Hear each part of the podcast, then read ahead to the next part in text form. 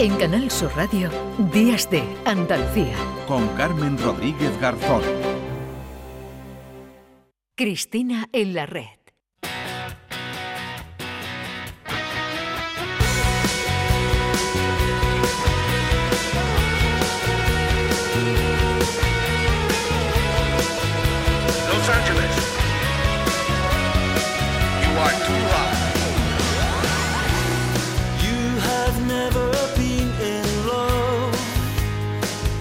Cristina Consuegra, ¿qué tal? Buenos ¿Qué días. tal? Qué alegría Morrissey, de verdad. Es que, o sea, ya va a, ir, va a ir todo bien o ya. O sea, hoy tiene que ir todo bien. Bueno, te cogemos por eh, Barcelona, ¿no? Nos hablas desde allí, Cristina. Sí, sí, sí. Estoy hoy no estoy en el estudio de Málaga. Hoy estoy, me he venido aquí a trabajar y, y nada. Y aquí estamos. Pero no nos podíamos perder la cita porque además hoy nos trae, bueno, como siempre, invitados muy interesantes. Yo decía al principio, y con los que le damos al coco, que está bien de vez en cuando, pensar y reflexionar, ¿no? Como, como el invitado de, de hoy, Cristina. Pues sí, mira, es- voy a decir varias palabras para presentarlo. Mm. Eh, dignidad, gentileza, elegancia, lo distinguido, la hiperproducción, la hipermodernidad, la exhibición, lo íntimo, la felicidad y la vida buena o una buena vida. De todo esto habla José Carlos, el filósofo cordobés, José Carlos Ruiz, en un ensayo delicioso, distinguido y diferente que se llama Incompletos, filosofía para un pensamiento elegante. Y aunque alguien que nos esté escuchando pueda Mm. pensar, bueno, filosofía es un libro esencial que nos ayuda precisamente en nuestro día a día, en, en esas tensiones que, que no logramos eh, comprender. ¿no? Bueno, vamos a saludar ya a José Carlos que nos escucha y que te está escuchando en esa presentación que has hecho de él. Hola, José Carlos, ¿qué tal? Hola Carmen, ¿qué tal? ¿Qué se tal? nota que es amiga, se nota que es amiga Cristina, ¿no?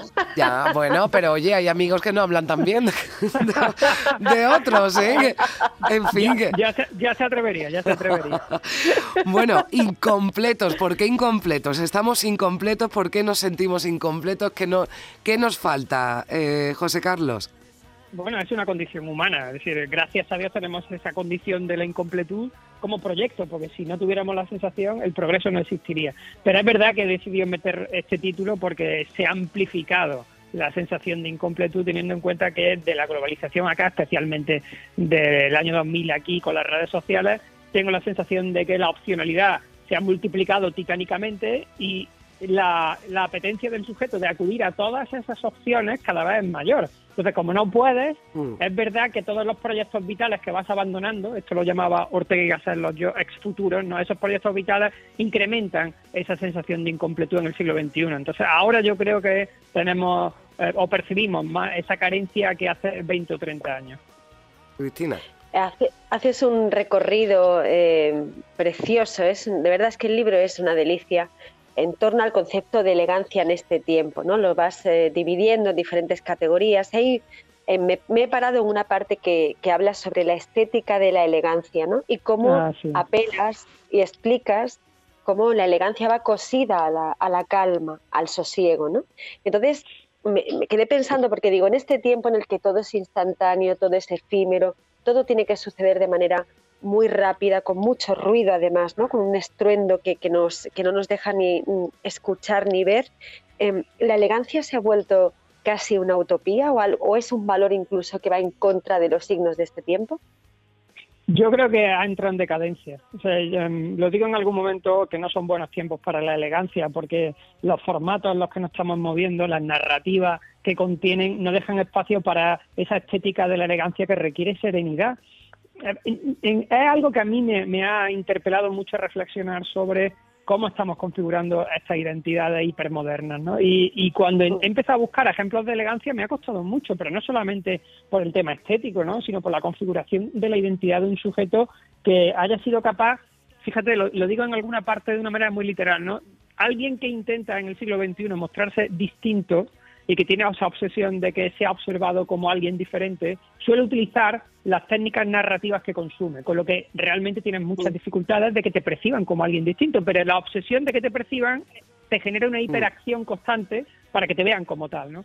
Sin embargo, la elegancia no tiene esa necesidad de ser reconocido y se eleva de lo distinto hacia lo distinguido, porque un sujeto elegante es un sujeto realmente distinguido en cuestiones estéticas, pero también en cuestiones éticas, ¿no? porque tiene mucho que ver con, con esa capacidad del sujeto de encontrar el ejercicio de control y de contención en sus propias narrativas. Es decir, no buscar espolear sentimentalmente al sujeto, que estamos todo el día intentando espolear a la gente emocionalmente para que nos presten su atención.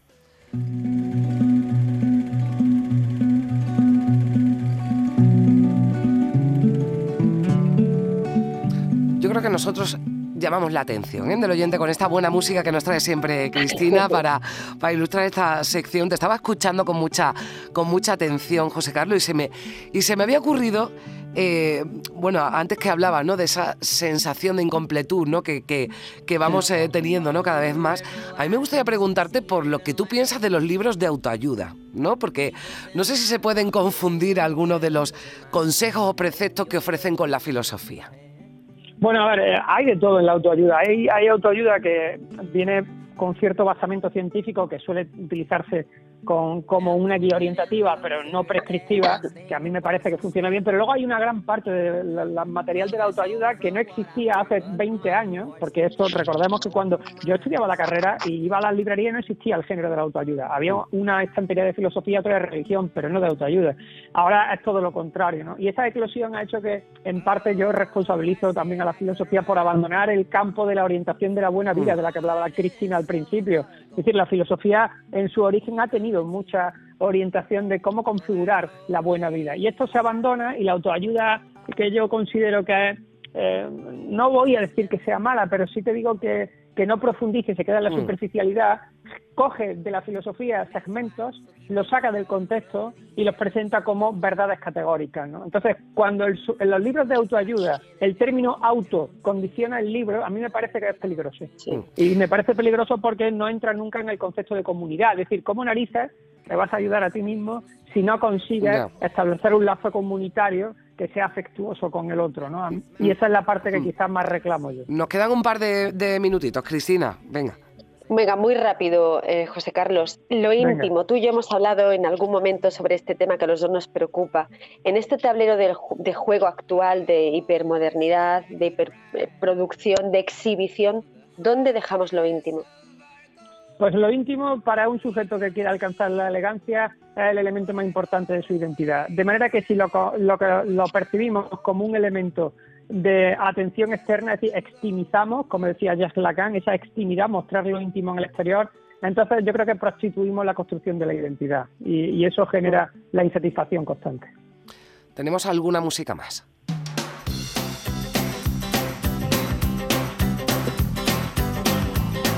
Bueno, Pretenders, eh, Cristina, hoy. A ver, venga, ya para terminar, bueno, que, que, aplicado soy, digo, nos quedan dos minutitos y habéis sido muy breve en la pregunta, muy breve. Venga, ¿alguna, alguna reflexión más para, para terminar, Cristina, brevemente? Bueno, pues, pues muy rápido. Antes lo comentaba con eh, José Carlos, ¿no? En este, este, estas nuevas identidades, este nuevo sujeto contemporáneo, el elogio del sosiego. ¿Cómo podemos, eh, cómo recomiendas que se alcance el sosiego? Esa resistencia ante lo que sucede? Pues mira, yo recomiendo eh, recuperar el concepto del aseo, el aseo a nivel intelectual, es decir, una persona aseada es una persona cortés, que es capaz de eh, acudir con limpieza y sobre todo con curiosidad. El sosiego requiere curiosidad. Una persona curiosa quiere profundizar en la esencia de lo que investiga y eso requiere tiempo y sosiego.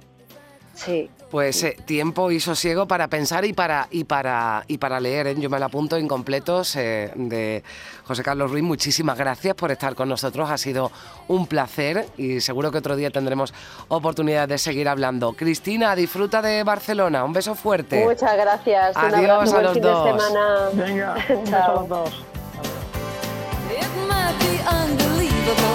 Y gracias también a todos ustedes por estar ahí un sábado más. Ya regresamos mañana, Días de Andalucía, desde las 8 de la mañana. Feliz sábado a todos.